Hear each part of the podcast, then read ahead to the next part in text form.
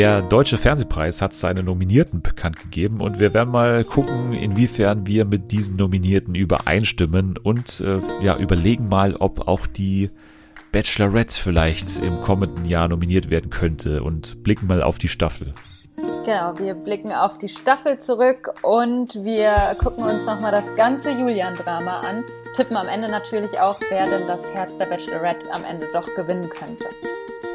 Außerdem gibt's ja das Aufeinandertreffen von echten Lichtgestalten, nämlich zwischen Selma und Natalie und zwischen Selma und mir. Wir haben uns zum ersten Mal live gesehen und live einen Podcast aufgezeichnet im Hotelzimmer über Love Island, unsere ersten Eindrücke. Und wir werden ein Spiel spielen, Patricia und ich, und zwar das unnötig komplizierte Quiz. Mal gucken, wie sie sich schlägt. Also alles das jetzt bei Fernsehen für alle. TV for everyone, we really love TV.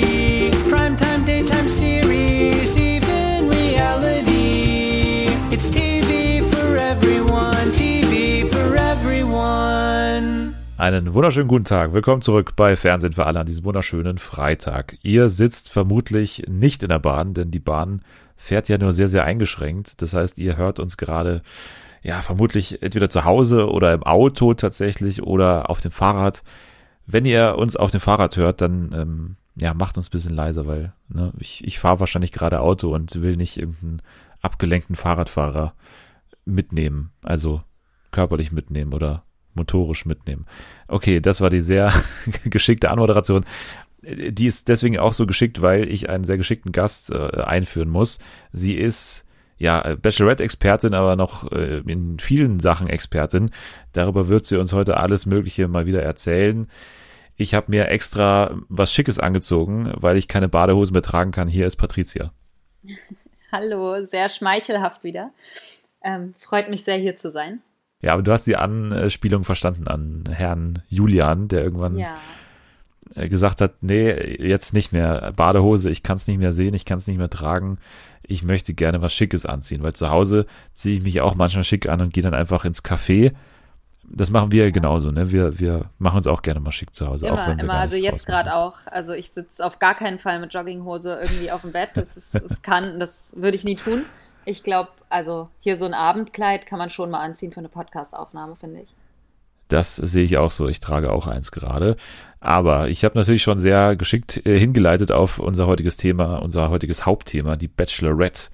Denn wir haben ja bisher schon den Auftakt besprochen und befinden uns jetzt quasi kurz vor dem Finale. Wir müssen dazu sagen, dass das Finale jetzt zwar schon da ist, wir es aber noch nicht gesehen haben, aber das macht gar nichts, denn wir wollen natürlich ein bisschen auf die Staffel insgesamt zurückblicken und haben auch natürlich eine ganz gute Meinung oder eine ganz gute Einschätzung oder eine Ahnung davon, wer es denn am Ende werden könnte. Hoffentlich, vielleicht kristallisiert sich das auch erst in der Folge raus. Aber jetzt mal nochmal ganz grundsätzlich, äh, Patricia, was sagen wir denn jetzt nach der Staffel. Wir werden jetzt gleich nochmal im Detail natürlich draufschauen auf die einzelnen Folgen, aber grundsätzlich, was ist dein, dein Zwischen- oder, oder fast schon finales Fazit? Ja, schwierig. Ähm, ich fand's ganz okay. Ich sag bewusst ganz okay, weil es mich jetzt auch nicht wirklich vom Hocker gerissen hat. Es hatte so seine Momente, du hast schon so ein bisschen drauf angespielt, mit die ganze Geschichte um Julian zum Beispiel. Aber ansonsten war es halt doch sehr ja, ist halt so vor sich hingelaufen. Ich habe auch schon von einigen gehört, dass sie Bachelorette generell relativ langweilig finden. Das fand ich jetzt nicht so extrem. Also ich fand sie an sich jetzt gar nicht so schlimm. Ähm, habe aber auch gegenteilige Stimmen gehört, irgendwie, dass das wohl sehr langweilig für sie wäre und dass sie irgendwie so ein Mäuschen ist und es halt wirklich, ja, dass da überhaupt gar kein, dass, dass ihnen zum Beispiel so eine Gerda oder so lieber war aus den vergangenen Staffeln. Ja, ich finde, bei ihr war halt das Ding, dass äh, ja ein großes Thema für sie war, in diese Rolle überhaupt reinzufinden. Also das finde ich war ja auch schon bei dem letzten Bachelor bei Nico so, dass er ja schon am Anfang gesagt hat, ich bin der schlechteste Bachelor aller Zeiten und das eigentlich so ein bisschen so eine, so eine Meta-Story auch war, wie er in diese Rolle reinfindet. Und das, finde ich, haben sie jetzt auch wieder gemacht, auch weil sie ja diese ganzen Backstage-Momente immer so dabei hatten, ne, mit der Redakteurin, die dann immer wieder gesagt hat, so, wie, und wie war's und wie war's und also diese ganzen Szenen haben das so ein bisschen von diesem hohen Ross irgendwie runtergenommen. Die Bachelorette, so eine Gerda oder so, das war ja so eine Überfrau irgendwie, ne, so eine klassische, weiß ich nicht, Traumfrau. Aber jetzt auch schon durch Melissa, da ging es auch schon so ein bisschen in diese natürlichere Richtung. Und jetzt finde ich ultimativ bei Maxim, ist man an einem Punkt angelangt, ja, wo man gar nicht mehr so das Gefühl hat, dass es eben diese, diese Überfrau, ne, die über allem steht, sondern die auch selber ihre Probleme hat und irgendwie selber in diese Rolle reinfinden muss. Wie fandest du sie denn jetzt? Also du hast gesagt, du fandest sie nicht so langweilig, aber was findest du denn macht sie aus oder hat sie jetzt ausgemacht in dieser Staffel? Hm, ich finde, dass sie eigentlich immer relativ ehrlich auch so mit ihren Gedanken umgegangen ist. Und ich finde, sie hat einen gut teilhaben lassen, was, was sie gerade denkt, was so ihre Bedenken sind, auch wenn ich zum Teil das manchmal nicht nachvollziehen konnte, so, aber man hat halt immer von ihr erfahren, was sie gerade, also warum sie so handelt, wie sie handelt oder was so ihre, ja, Probleme sind mit einzelnen Männern, die sie hat oder wo, wo, wo sie Zweifel hat. Und das fand ich eigentlich ganz gut, weil man sich da so ein bisschen, wenn man sich dann reinfühlen wollte, auch reinfühlen konnte. Die Bachelorette ist ja die eine Seite und die andere sind die Männer. Was sagst du denn zu denen? Ja, also es sind ja einige auch freiwillig gegangen schon wieder. Ähm, ich fand, es waren, ja, es war jetzt nicht so, dass da wirklich einer war, der ganz viel für Unterhaltung gesorgt hat, beziehungsweise es gab einen, der ist aber dann ja auch gegangen. Und ansonsten war das halt alles sehr, also jetzt auch, wenn man dann auf ihre Finalkandidaten kommt, man hat so das Gefühl, das ist für sie ja ganz gut. Das sind aber alles irgendwie so Typen, die wirklich auch dann an ihr interessiert waren, zumindest es so, ja, sich so präsentieren wollten, als, als wären sie an ihr interessiert und dann irgendwie auch das wirklich so ernst nehmen und so weiter und so fort und wenig jetzt fürs Format an sich tun, so um, um da irgendwie ein bisschen Stimmung ins Haus zu bringen oder so. Von daher hatte ich das Gefühl, das war schon relativ zäh, was, was die Männerauswahl anbelangt. Ja, also sehe ich auch so. Ich finde, das wird ein unglaublich schlechtes Jahr, was die Männerauswahl angeht und vor allem was die Villa-Action angeht. Also es ja. gab Folgen, da gab es wirklich nichts, was in der Villa passiert ist. Beziehungsweise das Einzige, was dann passiert ist, ist, dass Julian irgendwelche Sachen äh, gesagt hat und dass Kevin irgendwie seine, seine Pflanzen-Challenge da gemacht hat. Und das war das Einzige, was dann in der Villa wirklich passiert ist. Und jetzt in den vergangenen zwei Folgen hat man ja dann die Villa ganz abgeschafft und es waren wirklich nur aneinandergereihte Gespräche. Ne? Da ging es von Date zu Date und es war gar nichts anderes mehr, was passiert ist. Und das fand ich schon auch, äh, ja, vor allem, weil die Folgen ja dann auch mal so lang sind. Teilweise, also hat man diese Längen auf jeden Fall gespürt, finde ich. Also das war. Ja, auf jeden Fall. Ja. Vor allem sind halt bestimmte, bestimmte Charaktere wie Julian ist ja dann gegangen. Ich habe auch das Gefühl, er hatte keinen Counterpart, der da irgendwie mal mit, mit drauf anspringt, weil man hätte ja schon sagen können, boah, du nervst mich jetzt mit deinem Rumgenörgel und was weiß ich was oder irgendwie, dass sich da so ein bisschen so eine, so eine Spannung entwickelt. Aber ich glaube, da waren einfach zu ausgeglichene Charaktere mit dabei, die da überhaupt kein Interesse dran hatten, sich jetzt groß an jemandem aufzureiben. Das war halt ein bisschen schwierig. Ich glaube auch mit, wir hatten das ja schon besprochen, in der ersten, ist in der zweiten Folge direkt Leon gegangen oder dritten, relativ früh. Ja, ja. Ich glaube, das wäre auch jemand gewesen, der noch so ein bisschen Drama hätte machen können, weil er irgendwie schon sehr, sehr launisch war.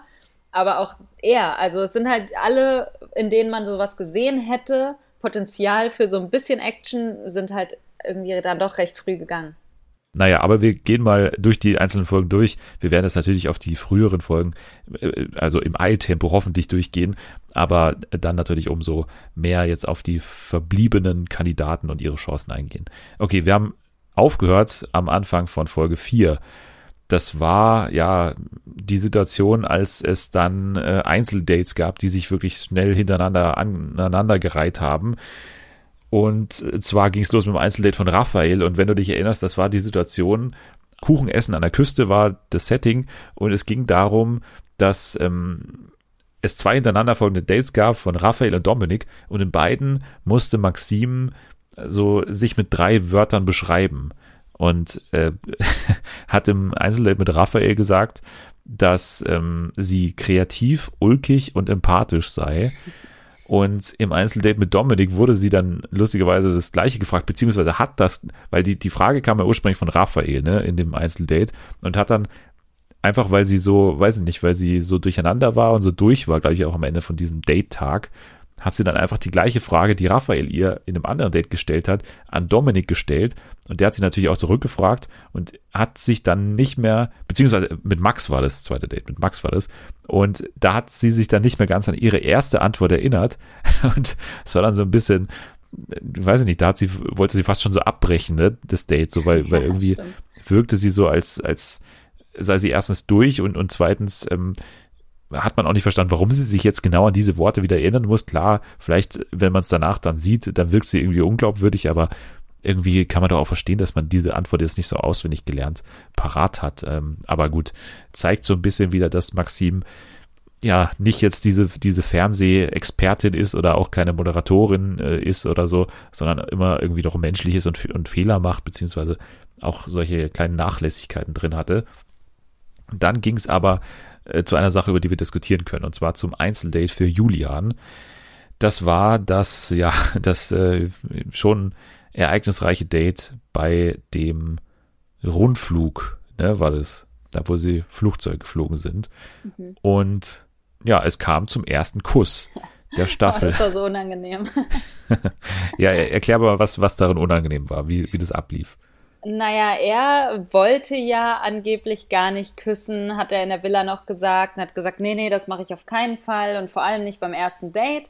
Und dann waren die in der Luft und irgendwie hatte er schon Höhenangst, beziehungsweise zumindest hat er gesagt, er fühlt sich nicht so wohl in den Lüften und ähm, man hat dann irgendwie so gemerkt, die haben sich unterhalten, aber er war die ganze Zeit so angespannt und dann ging es halt irgendwie schon Richtung Ende, Richtung Landung. Und ja, er hat sich dann scheinbar doch entschlossen, sie zu küssen und ist dann so, naja, also küssen, ne? Er ist halt so auf sie zugegangen und sie war komplett überfordert und überrascht und sie wollte das, glaube ich, auch gar nicht so sehr. Also sie, ja, sie hat sich in der Situation einfach überhaupt nicht wohl gefühlt und es war dann einfach nur so ein Bussi. Also das war einfach nur so kurz, ein kurzer Schmatzer auf dem Mund und, und, und dann war es irgendwie so richtig awkward und sie hat so geguckt, als wüsste sie gar nicht, was jetzt gerade passiert ist und warum. Und es hatte überhaupt nichts mit so einem ersten Kuss zu tun, was man sich irgendwie so vorstellt in so einer Sendung, sondern ja, sie hat dann danach im Interview, glaube ich, auch gesagt, ähm, dass sie das sich eigentlich anders gewünscht hätte und nicht wusste, was das jetzt war und ja, sie eigentlich nicht bereit war für diese Situation, in diesem Moment.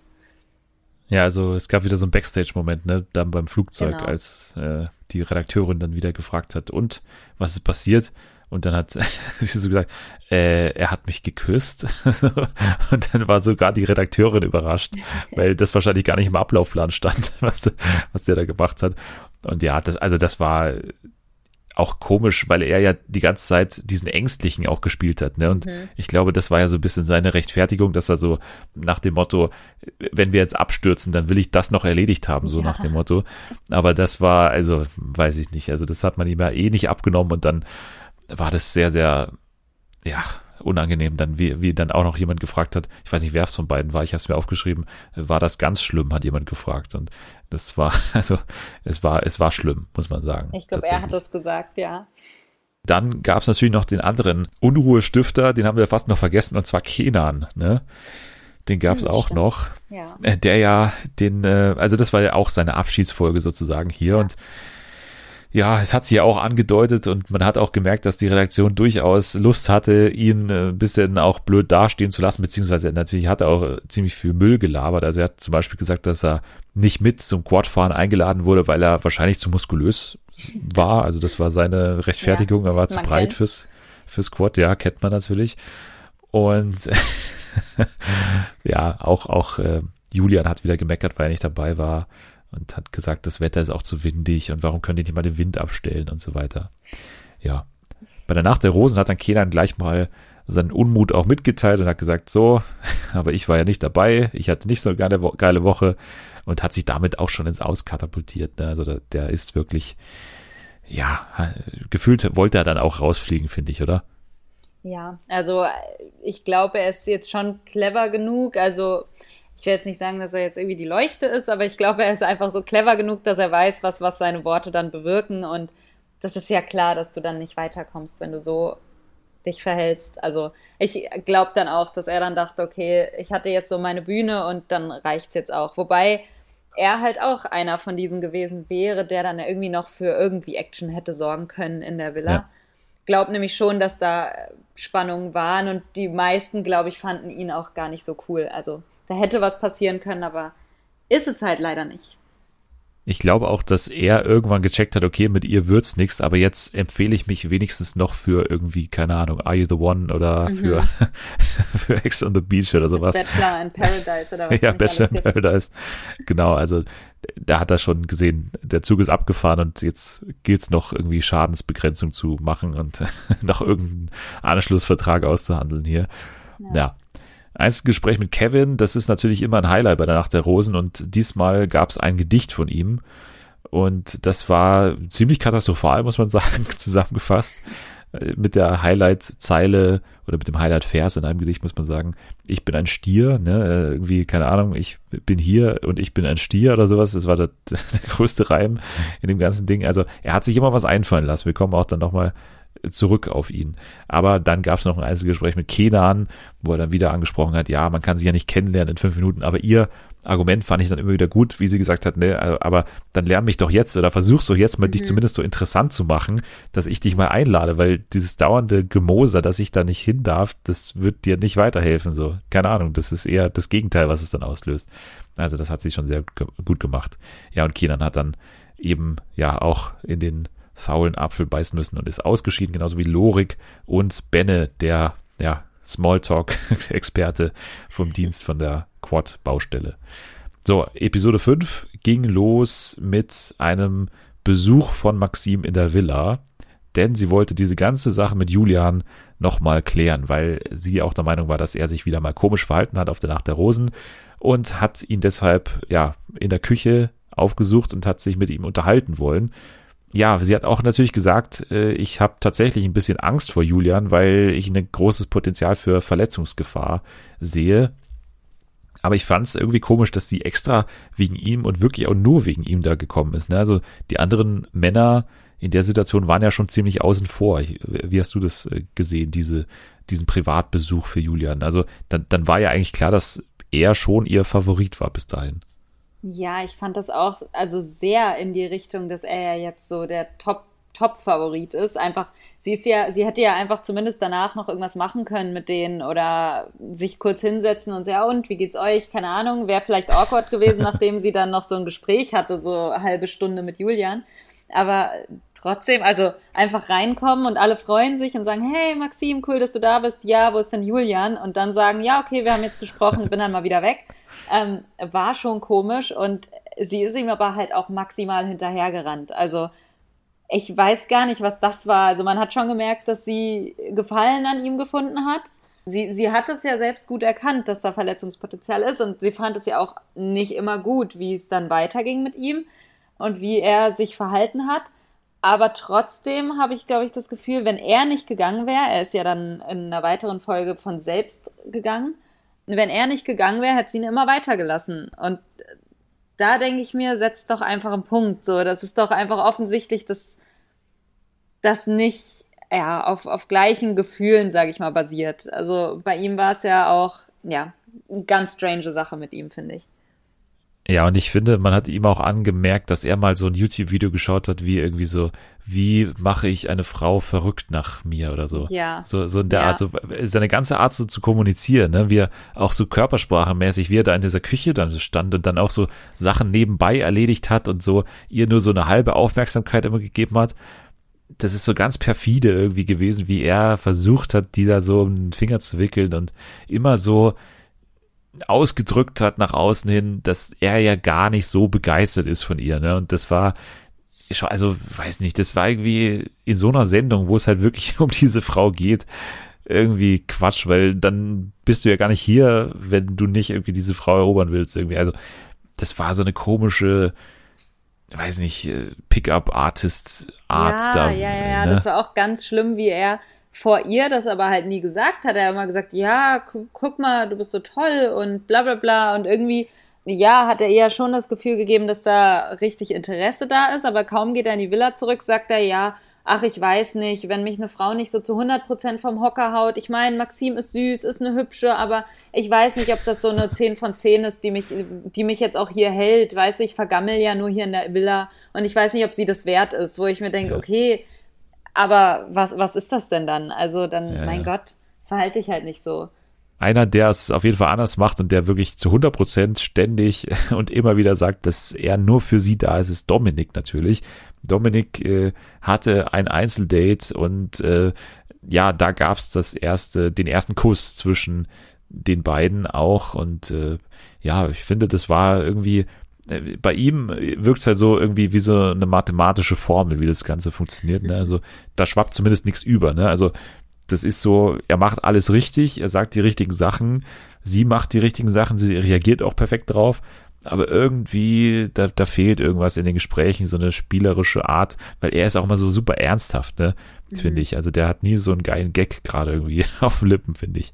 Nee, ich fand es auch irgendwie überraschend, dass er, also ich hätte ihn jetzt so in den Folgen davor nie so als den ersten Kusskandidaten ausgemacht und vor allem nicht auch so einen ernstzunehmenden Kandidaten. Ich dachte halt, ja, ist halt ein, so ein durchschnittlicher Kandidat, mit dem sie ein paar Dates haben wird und sich unterhalten wird, aber irgendwann wird es halt nicht reichen und dann geht er. Aber der ist ja dann relativ weit gekommen. Das hat mich so ein bisschen verwundert, aber also als dann die Dates waren, hat es mich nicht mehr so krass verwundert, weil man schon gemerkt hat, dass sie darauf anspringt und dass sie es irgendwie gut findet, dass er so ein, so ein, er war halt so ein Lieber irgendwie. Und dass sie das an ihm geschätzt hat, einfach seine Art, aber davor, also bevor das alles war, hätte ich ihn nie so eingeschätzt, dass das, vor allem nicht, dass er den ersten Kuss bekommt. Den ersten Kuss hat ja auch Julian bekommen, tatsächlich. Ach, also, ja, ne, aber gut, den ersten richtigen Kuss, der den, nicht den ersten gewollten Kuss. cringe irgendwo in der Luft ist. ja. Aber apropos Julian, da gab es da nämlich die angesprochene Szene im Haus, als er dann gesagt hat, dass er keine Badehose mehr tragen könne und zu Hause immer in Sportleggings rumrennt, äh, sich aber auch mal gerne schick macht. Und Max hat daraufhin den, den schönen Satz gesagt, du, also du kannst dich auch gerne mal schick machen und mir einen Kaffee holen oder so. Also da hat er auch recht gehabt. Und dann hat aber Julian sehr, sehr äh, verärgert auch darauf reagiert und hat gesagt, also erstens, der Gag war nicht gut, ja, der Gag war überhaupt nicht gut. Und zweitens ist äh, Badehose und Unterhemd für mich eigentlich Hartz IV TV. Also das ist, äh, ja, das ist überhaupt nicht sein Niveau. Und man hat schon so gedacht, okay, das, das wird ja immer schlimmer hier. Was, was ist mit diesem Typen los? Es ist ja, ja, vor allem sehr, sehr schlau, sich für die Bachelorette zu bewerben, wenn das gar nicht sein Niveau ist, aber das ja offensichtlich ein Trash-TV-Format ist. Also klar nicht ja. das Trashigste, was es gibt, aber wir wissen ja alle, dass es jetzt auch nicht die höchste Fernsehunterhaltung ist. Gut, dann gab es ein, ja, finde ich, ein, ein absolutes Quatschdate. Das war dieses mit den Sprachnachrichten, wo sie zuerst angehalten wurden, äh, Sprachnachrichten äh, einzuschicken, verschiedene Kandidaten. Dann hat Maxim im ersten Schritt ein paar daraus ausgewählt, wo man ganz klar bei einigen gehört hat, wer das ist. Also ich meine, Kevin, den erkennst ja. du trotz Stimmenverzerrer äh, sofort. Äh, und dann wurde er eben auch ausgewählt und mussten dann im zweiten Schritt einen Brief schreiben was mindestens genauso äh, unangenehm war. Und auch hier wieder Kevin, natürlich mit so einer Kevin-artigen Art, ne, so ein bisschen super, ja, man, man mag es gar nicht romantisch nennen, sondern eher so kindisch fast schon, ne? So, so diese ganzen äh, Wörter, die auch verwendet und so. Das ist halt wie so ein Erlebniserzählung in der siebten Klasse, so ja, drei Minus. Irgendwie so gute Wortwahl, aber die ganze Geschichte ist irgendwie dann doch too much so irgendwie. Also das ist, mhm. also alles irgendwie nicht so geil. Ja, und das endete dann damit, dass äh, ja sogar noch blind getanzt werden musste, was noch absurder war, weil man ja dann auch anhand der Körpergröße sowieso erkennen konnte, wer es dann ist. Und dann hat die äh, Augenbinde, die Maxim getragen hat, gar keinen Sinn mehr ergeben. Und äh, Toni, äh, ja, fand es genauso blöd eigentlich. Ne? Und hat dann ein sehr ja, ich, ich würde mal sagen, reduzierten Tanz da aufs Parkett gezaubert. Oder? Er hat also aber das auch den war... Mund nicht gehalten. Also man wusste halt sofort, weil sie ja, ja gehört hat, auch ja. so ein bisschen, so rum vor sich hin murmeln und lachen oder was auch immer. Ja. Also es war dann ja halt schon klar, wer es ist. Und sie hat ja nicht so viele zu diesem Date eingeladen, sodass ja, sie sich das eigentlich hätte denken können, wer wer ist. Also ein bisschen sinnlos nach der Rosen danach äh, Julian Mosert wieder, diesmal über die Pizza, hat gesagt, die schmeckt kalt und tot. Und schön war auch der Schnitt dann zu Siko, glaube ich, der gesagt hat, oh, die schmeckt wie bei Mama. das, ist, das war richtig geil. Und äh, ja, äh, wieder mal ein Gespräch mit Kevin. Er erzählt ihr von seiner Vogelspinne, äh, dass sie auch Maxi heißt und sie haben zusammen eine Wunderkerze angezündet. Dann hat äh, Maxim ihn scheinbar völlig, oder nee, er hat gesagt, kannst du mir was vorsingen oder so? Und dann hat er Oper angestimmt, also das war sehr absurd dann äh, mittlerweile. Also das wird immer, immer krasser, was, was er sich, sich da einfallen lässt. Und ja, Vorgeschichte war ja noch an diesem Anfangsgespräch mit Julian, hat er ja gesagt, dass er bei der Nacht der Rosen, weil er sich da immer so komisch verhält, da hat er immer das Lied von König der Löwen im Hintergrund, dieses ja, und dann, genau. Und dann äh, wollte Maxim so einen geilen, weiß nicht, so, so, eine Anspielung machen auf ihr Gespräch und hat dieses Lied einspielen lassen bei dieser Nacht der Rosen. Und es wäre jetzt Julians Möglichkeit gewesen, aus sich herauszugehen und zu sagen, so, jetzt zeige ich dir mal, dass ich auch mal gut drauf sein kann auf diesen Nachts, Nachten, Nächten der Rose, der Rosen. Und ähm, ja, dann kam aber auch nichts. Also ihm kann man es halt auch nicht recht machen, ne? Aber ja, also ich glaube, also sie wollte ja, weil sie hat sich ja davor schon generell immer beschwert, wenn die so ein Date hatten oder irgendwie sowas, dass er dann danach irgendwie bei der Nacht der Rosen so desinteressiert gewirkt hat. Also er hat sie ja irgendwie gar nicht mehr so richtig wahrgenommen und hat dann wohl mehr mit den Jungs gemacht als mit ihr. Zumindest kam es ihr so vor war auch, finde ich, berechtigt, ihre Sichtweise. Also er hat ja jetzt gar, sie hat ihn so oft angeguckt. Also es war so offensichtlich, dass sie schon irgendwie Gefallen an ihm gefunden hat. Und sie ist immer, während sie da so rumgetigert ist, hat sie immer so zu ihm geguckt und er halt überhaupt nicht.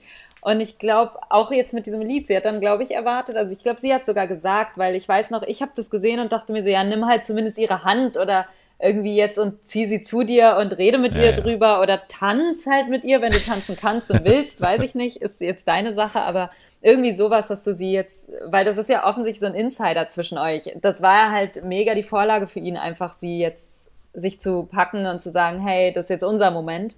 Ähm, hat sie ja dann danach auch irgendwie gesagt, dass sie sich gewünscht hätte, dass er irgendwie auf sie zukommt oder sie mit ihr tanzt dazu oder halt irgendwas macht, aber ist dann ja nicht so passiert was ich auch nicht verstehen konnte, weil er ist ja sonst sehr berechnend, zumindest berechnend rübergekommen. Und ich kann mir nicht vorstellen, dass er nicht gemerkt hat, dass das jetzt so sein Moment gewesen wäre. Und umso unverständlicher war es ja, dass er dann weitergekommen ist nochmal. Also sie hat ihn nochmal weitergelassen, als letzten dann auch. Und stattdessen Kevin und Marcel rausgeschickt. Kevin hat ihr dann sozusagen, hat den, hat den, den Kreis geschlossen seit dem ersten Treffen zwischen den beiden, da hat er ihr ja dieses Blatt geschenkt, ne, dieses, mhm. die, dieser, ja, dieses Blatt, was, was sie immer verbinden sollte. Und jetzt hat er ihr ein weiteres Blatt geschenkt und hat, wie gesagt, damit den, den Kreis geschlossen. Und damit, damit ist die Causa Kevin leider für die Staffel erledigt. Ja, ganz verstanden hat man es nicht. Vor allem, dass auch Lars weitergekommen ist. Lars, der ja, also überhaupt gar keine Chemie mit ihr hat, so, dass der überhaupt so weit gekommen ist keine Ahnung, wie das zustande kam. Er war dann auch in Folge 6 im ersten Gruppendate dabei beim Klippenspringen. Da hat auch Lars gesagt, dass, ja, das ist ja ziemlich überraschend, dass Maxim hier von der Klippe springt, weil das ist ja nicht so typisch Frau, dass man von so einer Klippe springt und so weiter.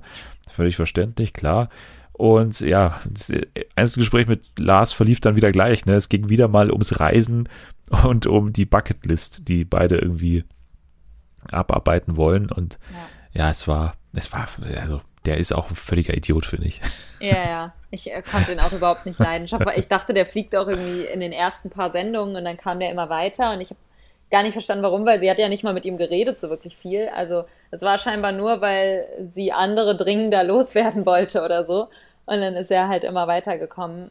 Ich weiß es auch nicht. Aber ich konnte ihn als. Es ist für mich auch so ein typischer Malle-Typ. Also ich habe so das Gefühl, der geht dann immer mit seinen Kumpels auf Malle und verhält sich da wie so der letzte Assi und äh, ist auch so einer der so richtig unangenehmen Frauen in der Disco oder, äh, oder auf Malle belästigt, also belästigt, aber halt so, weißt du, du merkst so schon, du machst schon klar, ja, du hast jetzt überhaupt keinen Bock mit ihm zu reden, aber er, er checkt's nicht und hängt die ganze Zeit, willst du noch einen Drink? So ein Typ ist das so. so dieses, also dieses Meme, wo der eine Typ äh, im, im, ins Ohr schreit. So ja, typ, genau, ne? genau, genau. Das Meme ist er einfach.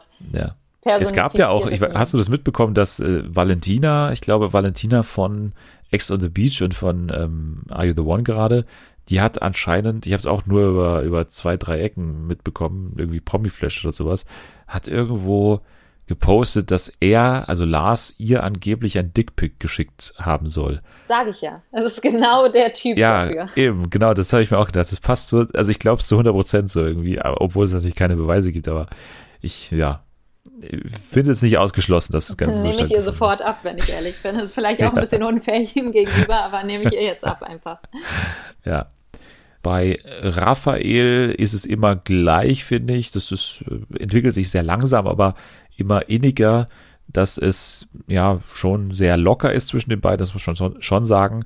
Aber dieses Karaoke-Date, ne, das war auch wieder sehr gewöhnungsbedürftig, als sie dann da ein Hoch auf uns. das ist und, so schlimm mit oh, Das war auch, ja, ja, das war echt das fürchterlich. So Am helllichten Tag da irgendwie in so einer Spiegelkammer, Spiegelkabinett da irgendwie da abzuhängen und dann zu zweit vor Kameras ja, da diesen vor allem halt so Songs gestellt. Also du merkst halt voll, ja, ja. dass es war jetzt, ja, wir müssen das jetzt machen, lass das mal machen. Das war ja nicht, dass das aus der Situation raus passiert, weil du irgendwie gut getrunken hast an dem Abend und dir dachtest, ah ja, ist ja lustig mit Freunden jetzt hier.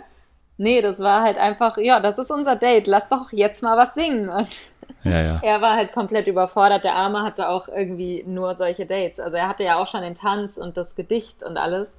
Und er hat ja selbst auch schon gesagt, er ist von nichts von dem, was er da machen musste, ein Fan. Weder vom Singen, noch vom Tanzen, noch von dieser Zaubershow, wo er auch dabei war, ja, ja. noch vom Briefe schreiben. Also es tut mir, mir auch schon ein bisschen leid, weil du wirst da durch die Show gezogen und hast die ganze Zeit so die cringigsten Momente überhaupt. Also, aber er hat sich eigentlich wacker geschlagen. Er hat alles gemacht. Zumindest. Ja, genau, er konnte es halt für sich nutzen. Ne? Er hat ja. das immer wieder gesagt, so, du hast mich für die Dates ausgewählt, die eigentlich gar nichts für mich sind, aber trotzdem habe ich es gemacht und so. Und das war dann auch der Unterschied zu jemandem wie Toni, ne? der sich mhm. immer so geziert hat in diesen Situationen und der dann ja auch das nächste Einzeldate hatte beim Cocktail trinken und dann auch entschieden hat, dass er jetzt gehen will, weil es sich für ihn mehr anfühlt wie ein Männerurlaub, hat er gesagt. Und ja, für uns auch. Also ehrlicherweise hatte man erst ein gutes Gefühl bei Toni, aber mhm. irgendwie er wollte sich nicht so ganz einlassen auf diese Sache. Irgendwo auch verständlich, ne? Das ist halt dann der Unterschied zu jemand wie Raphael, der da sich dann da nicht zu schade ist oder der sich da überwinden kann und ja, Toni eher nicht, eher nicht. Ja. Aber naja, Einzeldate mit Julian, nächste Absage für die Bachelorettes, zwei hintereinander, die freiwillig gehen wollen. Er hat gesagt, dass es hier für ihn einfach nicht das Richtige ist und ja, also ich weiß halt nicht. Ich glaube, er hat sich insgesamt schon wirklich ein bisschen anders vorgestellt glaube aber auch, dass er so ein bisschen Angst hatte, dass er kacke rüberkommt. Also, weil er, er hat ja auch gesagt, ja, ich will das und ich will mich mal wieder gut anziehen. Und er hatte ja dann auch immer so diese Hartz-IV-TV-Bedenken und was weiß ich was. Also, ich glaube, er hat sich schon sehr viele Gedanken so um sein Image gemacht, wollte aber irgendwie gleichzeitig auch die Sendezeit und wollte sie ja dann irgendwie auch doch kennenlernen und keine Ahnung, irgendwie war das alles so ein Mismatch, glaube ich, in der Show. Was halt für sie, glaube ich, relativ schade ist. Weil ihr hat's halt, also sie, ich glaube, das war einer der wenigen, die ihr wirklich richtig gut gefallen haben. Zusammen mit Leon, der sofort gegangen ist. Also. Optisch auf jeden Fall, ne? Also ja. die beiden waren schon ihr Typ auf jeden Fall. Dann, ähm, ja, hat sie natürlich auch mit der ganzen Situation gehadert, hat gesagt, ja, ich habe immer gewusst, dass Julian gefährlich ist habe aber letztendlich meinen eigenen Rat nicht befolgt, hat dann auch geweint und dann aber bei der Nacht der Rosen gesagt, nee, jetzt ist Abrissparty hier, jetzt äh, lassen wir die ganzen schlechten Gedanken hinter uns und jetzt zieht ihr dann sowieso aus der Villa auch aus. Ja, Einzelgespräch mit Siko, das können wir vielleicht noch ganz kurz erwähnen, weil sie ihm ein Geschenk gemacht hat und zwar eine mexikanische Puppe. Das war ja quasi auch das analoge Geschenk, was er ihr in der ersten Nacht der Rosen geschenkt hat und es gab eine, finde ich, ein bisschen inszeniert wirkende Szene, als ja die beiden dann hinterm Haus auf einmal verschwunden sind und dann so mit einer ganz wackeligen Kamera noch dieser Kuss dahinter, also da hinterm Haus quasi da aufgegriffen wurde und, und gefilmt wurde.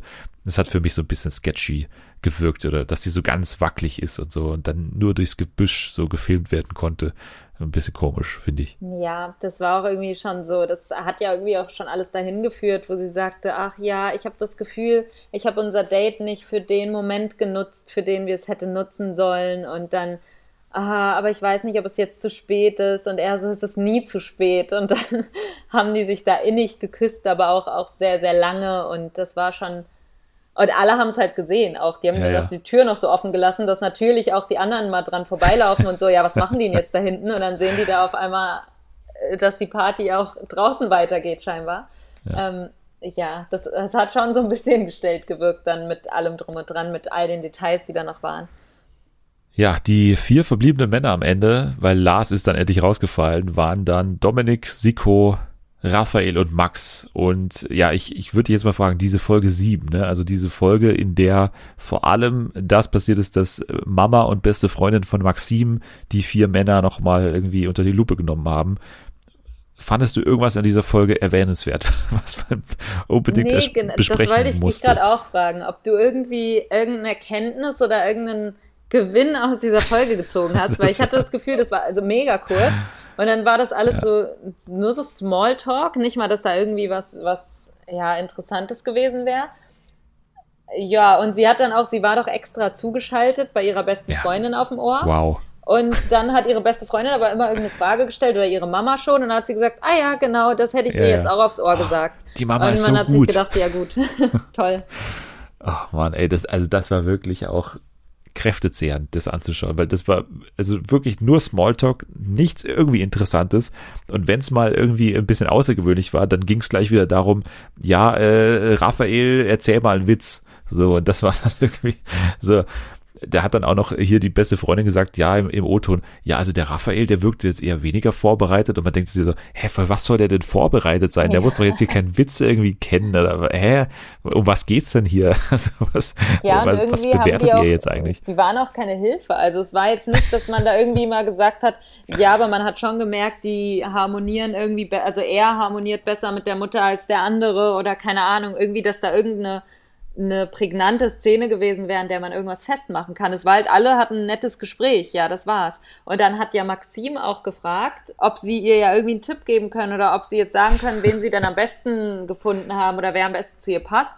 Und dann haben die gesagt, ja, das musst du entscheiden, das können wir dir jetzt Herz. gar nicht so genau sagen. Also ja. die waren alle ganz nett, aber du musst dann da auf dein Herz hören. So, ja, okay, ja. danke. Und sie hat das ja hat gesagt, ja, gebracht. sie sie hätte sich halt gewünscht, dass sie zumindest irgendwie irgendwas gesagt hätten, aber war halt nicht.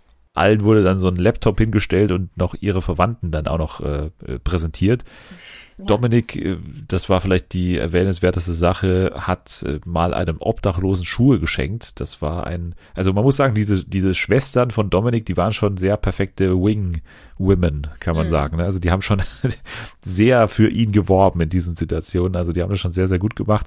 Und ja. ja, den Rest der Folge kann man wirklich äh, überspringen. Am Ende ist Dominik rausgefallen.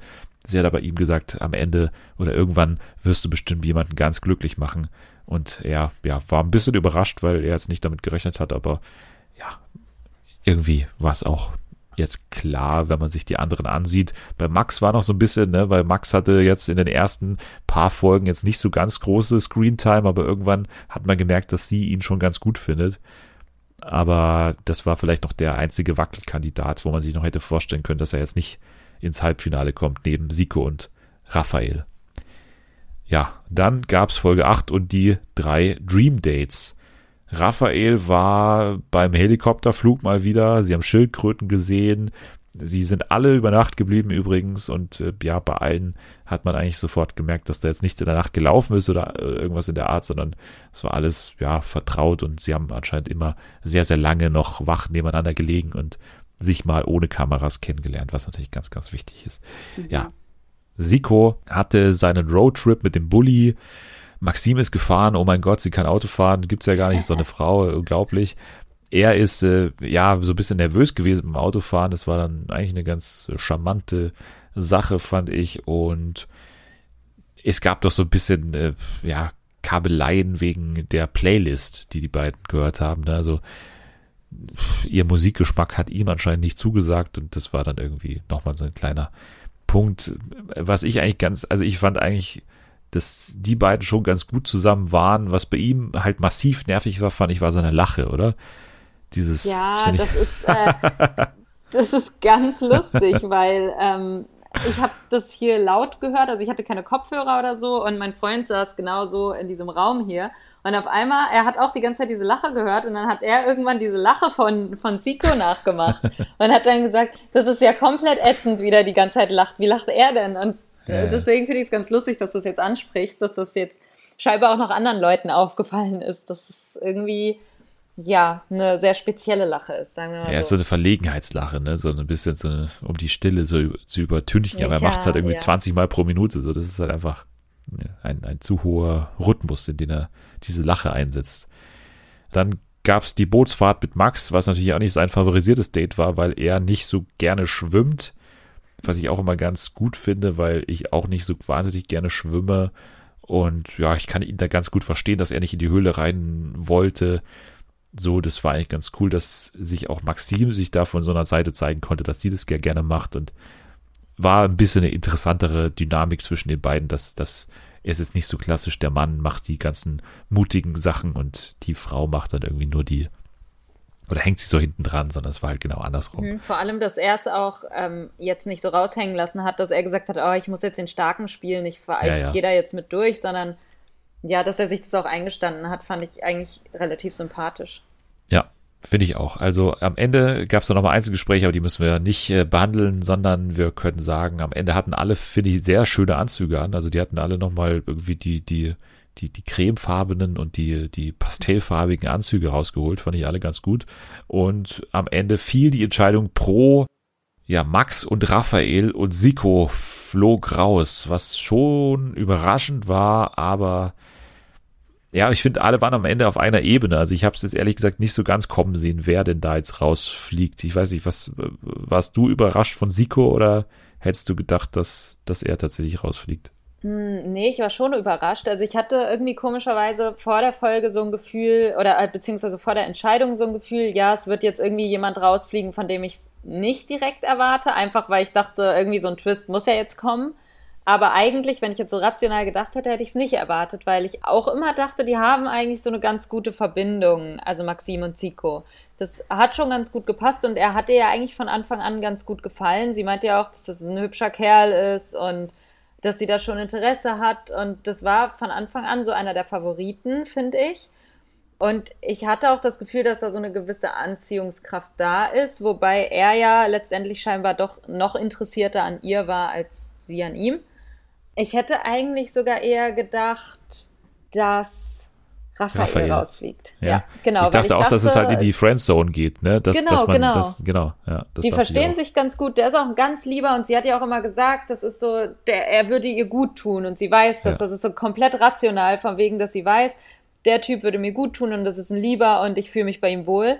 Aber sie hat, also es hat so einen Anschein gemacht, als müsste sie sich selbst erklären, warum sie denn ihn nehmen sollte. Also da ist überhaupt gar nicht dieser Funke, dass man sagt, okay, aber da ist irgendwas zwischen denen, was, was so ein bisschen drüber hinausgeht, über dieses, ich finde ihn ganz nett und der ist ja lieb. Also ja. deswegen, ich hatte das Gefühl, da hat es nicht so gefunkt wie bei den anderen. Deswegen hat es mich ein bisschen gewundert. Also vielleicht kam das auch einfach nur nicht so rüber, aber nach außen hin hat es jetzt einfach nicht so gewirkt, als wären die so sehr close. Es gab ja auch sehr viele Folgen, in denen sie sich nicht geküsst haben oder in sehr viele Dates, auf denen sie sich nicht geküsst haben. Ne? Also da war, also die waren schon langsam angegangen, aber vielleicht war das eben ganz gut, dass sie es so gemacht haben. Aber ich dachte eben auch, dass sie dann am ehesten bei ihm noch das Argument findet, ja, wir haben zwar sehr viel Spaß und es ist irgendwie locker zwischen uns, aber so wirklich romantisch vielleicht nicht, aber anscheinend doch, ne? Und mhm. jetzt bleiben also Max und Raphael übrig und jetzt ist natürlich die Frage, ihr könnt die Antwort schon wissen, da äh, zu Hause jetzt an den Empfangsgeräten vor den Radiomonitoren. Aber äh, wir wissen es noch nicht und wir können es noch mal kurz Rätsel raten, wer es denn jetzt wird, Max oder Raphael. Wer ist dein Tipp? Äh, ich habe ein ganz komisches Gefühl, weil sie es so angeteasert hat, dass sie vielleicht gar keinen nimmt am Ende. Weil sie hat doch schon gesagt, ja, man kann Gefühle gar nicht so erzwingen und ich will ja irgendwie dann auch keinem hier ein Versprechen geben, was ich nicht halten kann. Was für mich so, ich habe das so ein bisschen gedeutet, wie sie gibt ja mit der letzten Rose das Versprechen, dass das jetzt irgendwie weitergehen könnte. Und sie aber jetzt irgendwie für gar keinen so wirklich was entwickelt hat. Aber wenn, wenn sie jetzt, gehen wir mal davon aus, sie nimmt ein und sie macht nicht den Schwan-Bachelor, der glaube ich auch niemanden genommen hat, ja. dann würde ich Max denken. Also er wäre mein Favorit auf jeden Fall. Weil ich habe das Gefühl, da ist mehr, da, da ist mehr so, eine, so, eine, so ein Funke auch zwischen beiden. Das, da ist auch so dieses, dass sie sich gegenseitig schon gefallen, aber auch gleichzeitig gut verstehen. Und was mich an ihm eigentlich auch beeindruckt hatte, die hatten, das hast du ja gesagt, die hatten so kurze Gespräche nochmal vor der Rosenvergabe. Und alle haben irgendwie so über sich geredet und wie viel Angst sie haben rauszufliegen oder ja, Raphael hat, glaube ich, eher so drüber geredet, war ja, war ja ganz schön, ist ja ganz schön hier alles, so ein bisschen oberflächlich. Zico hat ganz klar gemacht, wie, wie aufgeregt er ist, weil er irgendwie nicht weiß, was passieren wird. Und Max war so der Einzige, der so ein bisschen auf sie eingegangen ist, der gesagt hat, wie geht's dir damit, wie, wie ja. fühlst du dich und du mach das, was du für richtig hältst. Klar, das kann auch so eine Masche sein, von wegen, du gibst dir dann ein gutes Gefühl, aber ich habe es ihm auch in dem Moment abgenommen, dass er sagt, hey, pass auf, das ist deine Entscheidung und es ist halt für dich wichtig, dass du jemanden nimmst, mit dem du dich wohlfühlst fürs Finale. Und das hat mich irgendwie beeindruckt, dass er da so der Einzige war, der so ein bisschen auf ihre Gefühle eingegangen ist. Von daher glaube ich, ist das mein Favorit. Ich finde ihn auch ganz lustig. Ich mag den eigentlich ganz gerne. Raphael auch, aber ich habe bei Raphael, wie gesagt, das Gefühl nicht, dass da so wirklich die Funken überspringen, zumal er, glaube ich, auch äh, Alter hat ja eigentlich nichts damit zu tun, aber er ist halt jünger als sie, soweit ich weiß. Weiß ja. ich auch nicht, vielleicht ist da auch irgendwie noch was, was, ja, dass man da nicht so auf einem Nenner ist, so wirklich. Ich halte jetzt mal dagegen einfach nur für die Spannung und sage, mhm. Raphael, wenn sie denn jemanden nimmt, also ich sehe diese Option auch, dass sie keinen nimmt, aber wenn sie jemanden nimmt, aber gleichzeitig schon so sagt, sie hat jetzt nicht wirklich Gefühle für, also für den Gewinner dann aufgebaut, mhm. dann würde ich eher sagen, wenn das so der Fall wäre, dann würde ich eher Raphael nehmen, weil glaube, äh, der ist dir, glaube ich, nicht so sauer dann im Endeffekt, wenn es dann doch nichts wird, so ein bisschen. Also bei dem hätte ich ja. jetzt weniger Bedenken, dem am Ende dann noch im großen Wiedersehen irgendwie abzusagen oder so. Das, das, also bei Max auch nicht natürlich, aber Raphael ist so super locker irgendwie, ne? Also der, glaube ich, hat da dann gar nicht so dagegen groß. aber ich, also das ist jetzt mal mein, meine Meinung. Aber ich kann es bei beiden mir vorstellen, kann es mir bei beiden aber auch nicht vorstellen. Das ist nichts, mhm. also das ist was wir, also ja, versteht, was ich meine. Ich frage mich auch, ob Julian sie gebrochen hat, so ein bisschen. Weil sie hat ja auch immer gesagt, ja, irgendwie, sie hat auch öfter, als er dann raus war, gefühlt gesagt, ich hätte ihn ja gern noch hier oder ja, ich war schon an ihm interessiert. Und ich weiß jetzt nicht, ob das dann alles jetzt wirklich nur noch so Notlösungen für sie sind, weil sie sich eigentlich schon mal darauf eingeschossen hat, dass sie ihn eigentlich gerne hätte. Äh, vielleicht liegt es auch daran, wenn sie am Ende niemanden nimmt. Vielleicht will sie immer noch Julian, beziehungsweise wollte sie und ist immer noch nicht drüber hinweg, dass das nicht geklappt hat. Jetzt, wo man drüber nachdenkt und vor allem, weil du gerade wieder die Option mit dem, dass sie keinen nimmt, ins Spiel gebracht hast, man hat ja jetzt bei der letzten Entscheidung im Halbfinale auch nochmal die Situation gehabt, wo so ganz schlecht so, so ähm, eingeblendet wurde, so Julian und auch Leon nochmal, ne, so wie, wie in mhm. so einem Film beim Abspann, so wo die Toten dann nochmal so auf, aufblinken dann am Ende. so war das da auch, dass die beiden so, so nochmal auf, aufgeblinkt sind und dann man auch mal gesehen hat, oh, stimmt, an die erinnere ich mich auch noch. Das waren noch Zeiten, als die beiden irgendwie da waren. So, ich weiß nicht, ob man das machen würde, wenn am Ende tatsächlich sie eine Entscheidung trifft. Also vielleicht ist es auch so ein kleines Indiz dafür, dass sie am Ende keinen nimmt, weil diese beiden Männer letztendlich irgendwie ihre Favoriten waren, sie das vielleicht auch nochmal danach der Redaktion gesagt hat und deswegen nochmal dezidiert auf die hingewiesen wurde, so mit, mit der Optik auch nochmal. Aber gut, das äh, sind alles nur Vermutungen. Wir werden mal gucken, was passiert. Aber ich würde mal sagen, das ist keine schlechte oder unwahrscheinliche Option, dass es so läuft. Sehr gut. Dann haben wir noch ein Dating-Format rumliegen, was in dieser Woche angelaufen ist, und zwar Love Island. Du hast noch nie eine Staffel Love Island gesehen, wahrscheinlich, ne? Nee, noch nie, obwohl es mich irgendwie, weil das jetzt so immer so viele, also es reizt mich immer so ein bisschen, weil, weil wirklich viele auch international, das läuft ja in, in diversen Ländern keine Ahnung, es reizt mich, aber ich habe ich hab mich noch nicht dazu durchgerungen, es mir mal anzuschauen. Deswegen, ich habe noch nie, ich habe es noch nie gesehen. Die Einstiegshürde ist natürlich auch groß, ne, weil es halt täglich läuft. Also das ist halt ja. wirklich schon, äh, es ist viel Aufwand. Man hat auch äh, gewissen Ertrag, also die Staffel vor einem Jahr genau, also nicht die Frühjahrstaffel, sondern im vergangenen Sommer, die war schon legendär, ziemlich legendär. Aber ja, ich kann das verstehen, wenn ein das jetzt, wenn man dann vor allem nicht den Startpunkt erwischt, dass man dann auch nicht mehr aufspringt sozusagen. Aber du hast schon gesagt, in, in Großbritannien ein Riesenformat, ne, da hat's, ja, da ist es auch während der EM gelaufen und da hat es teilweise die, die Fußballquoten übertroffen. Also das ist ein Riesenformat. Ja, ja. Also jetzt nicht die England-Spiele natürlich, aber die anderen ja, okay. EM-Spiele, ja. da ist es teilweise drüber gegangen und das ist ein äh, gigantisches Ding in äh, UK. Aber der Punkt ist, äh, wir haben jetzt noch, also wir nehmen am Mittwoch auf, das heißt, es liefen bisher zwei Folgen. Wir haben jetzt nicht äh, natürlich jetzt hier eine kleine Diskussion am Start, sondern wir haben etwas Besonderes, denn es kam tatsächlich dazu. Es ist so ein bisschen, als Nixon damals irgendwie äh, Elvis getroffen hat. Selma und ich sind zum ersten Mal aufeinander getroffen. In echt, ne? Also im echten Leben. Und äh, wir saßen zusammen im Hotelzimmer. Sie hat mich hier tatsächlich in München besucht und es war sehr nett. Und äh, Selma ist äh, ja tatsächlich eine echte Person, die es tatsächlich auch gibt. Ihr hört sie seit Jahren, aber es gibt sie auch in echt. Ich habe sie gesehen und wir saßen uns gegenüber in einem Raum. Und diese Magie wollten wir einfangen. Und wir haben zusammen in ihrem Hotelzimmer die erste Folge von Love Island geschaut und haben danach unsere ersten Eindrücke zu dieser neuen Staffel mal festgehalten und man hört es in der Luft, dieses Knistern. Da ist, äh, äh, das ist dieser Live-Moment. Wir sitzen uns gegenüber, wir sehen die Mimik zum ersten Mal während der Aufnahme.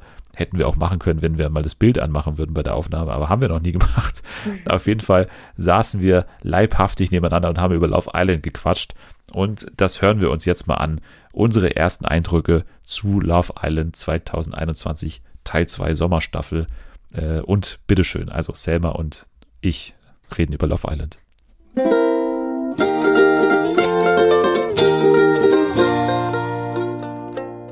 Ja, ich sitze hier tatsächlich mit Selma und sitzen heißt in dem Fall tatsächlich sitzen. Wir sitzen uns tatsächlich zum ersten Mal im Leben gegenüber, ja. während wir einen sowas wie einen Podcast aufzeichnen. Genau, es ist ja. eine sehr, sehr ungewohnte Erfahrung oder ja, allgemein ist es eine sehr ungewohnte Situation, jetzt Dennis gerade in diesem Moment anzuschauen. Ja, aber wir haben das ja den ganzen Tag schon geübt. Ne? Wir, wir waren heute essen, waren wir. Wir waren sehr viel gehen. Äh, wobei nicht so viel gehen, weil du hast die ganze Zeit deinen Koffer ja, hinter dir hergezogen und das stimmt. wollten wir vermeiden, dass du viele Schritte gehst. Aber wir haben uns jetzt hier zusammengefunden in deinem Hotelzimmer und haben gerade den Auftakt von Love Island geschaut. Also heute ist Montag die Folge kommt am Freitag, das heißt, ihr habt schon wesentlich mehr Folgen geschaut, aber wir können mal ganz kurz unsere ersten Eindrücke da lassen. Love Island 2021 Teil 2, es gab ja schon die Frühjahrstaffel. Mhm. Silvi Mais moderiert, vielleicht äh, da kurz eine Einschätzung. Was, was sagen wir zu ihr? Sie kam uns ein bisschen, weiß nicht, aufgesext drüber, oder? Kann ja. man so sagen. Ja, es könnte sein, dass diese Pandemie sie auch etwas härter getroffen hat, was äh, das betrifft. Also sie war schon sehr, sehr angesext unterwegs. Ja, sie hat Bock auf die sie Staffel. nicht nur auf Bock, die Staffel. Nicht nur auf die Staffel, sondern auch auf die Teilnehmer. Ja. Ich würde sagen, das kann sie aber noch einpendeln. Ja. Sie war am Anfang so ein bisschen mechanisch, roboterartig. Da hat sie noch, glaube ich, so die, die Kati Hummels im ja. Hinterkopf gehabt, aber es wird, glaube ich, werden.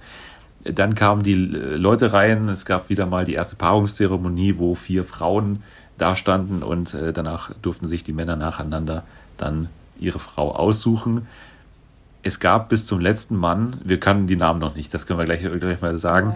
Nein. Bis zum letzten Mann gab es eigentlich eine Einigkeit, ne? es gab noch keine Doppelung sozusagen, aber dann stand noch die linke Dame, die sehr blonde Frau, die Lisa, Lisa, Lisa genau. ne, glaube ich, stand da noch da und äh, ja, es kam zur Situation, dass ähm, der Mann in dem Fall dann natürlich aussuchen musste, wo er hingeht. Und äh, ja, er hat sie nicht gewählt. Ne? Er hat äh, dann tatsächlich, äh, ist er zu Andrina gegangen, genau. die Schweizer Bachelorette ehemals. Genau.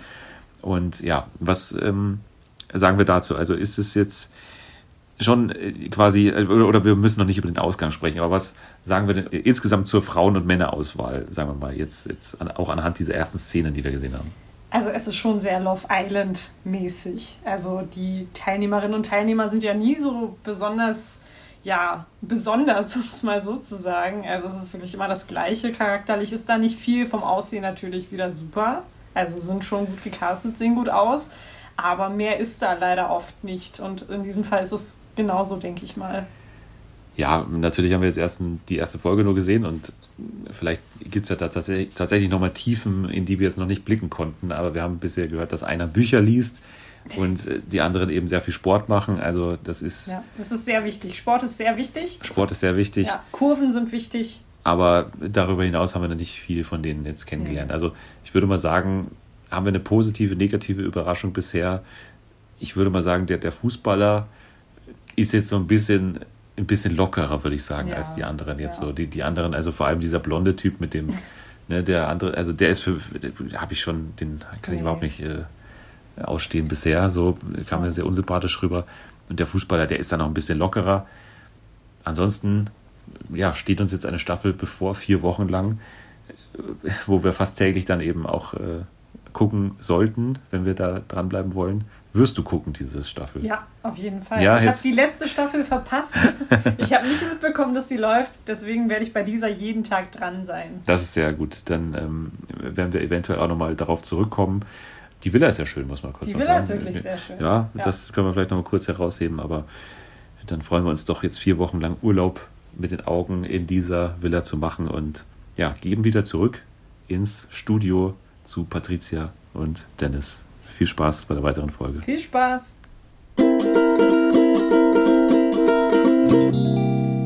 Ja, viel Spaß haben wir, oder Patricia? Ja, ich äh, würde jetzt nicht dagegen argumentieren.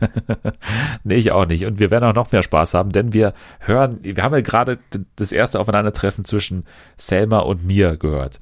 Aber noch monumentaler ist natürlich das Aufeinandertreffen zwischen zwei Podcast-Größen, zwischen Selma und Natalie. Denn Selma ist auf ihrer großen Deutschland-Tournee von München weitergereist nach Halle und hat auch noch Natalie getroffen.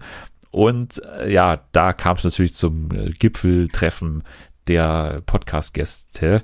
Und äh, wir hören auch noch mal rein, was die beiden zu Love Island gesagt haben. Das war tatsächlich also der Tag danach. Das heißt, es ist immer noch bisher nur die erste Folge gelaufen. Wir sollten kurz erwähnen, dass Selma sich versprochen hat. Und es war ja sehr wichtig, dass ich das nochmal korrigiere. Denn Selma hat statt Battle Pass eigentlich Staffelpass genannt. sie hat sich da. Hat sie Battle Pass gesagt? ja, sie hat Battle Pass gesagt. Okay, und äh, cool. Das ähm, wollte sie gerne korrigiert haben. Aber ihr wisst jetzt auf jeden Fall, worauf ihr achten müsst. Entschuldigt die Hintergrundgeräusche. Ich glaube, die beiden waren am Bahnhof, aber es ist noch hörbar alles. Deswegen hören wir uns jetzt auch nochmal dieses erste Aufeinandertreffen zwischen Natalie und Selma an und hört auf, äh, auch hier auf das Knistern in der Luft.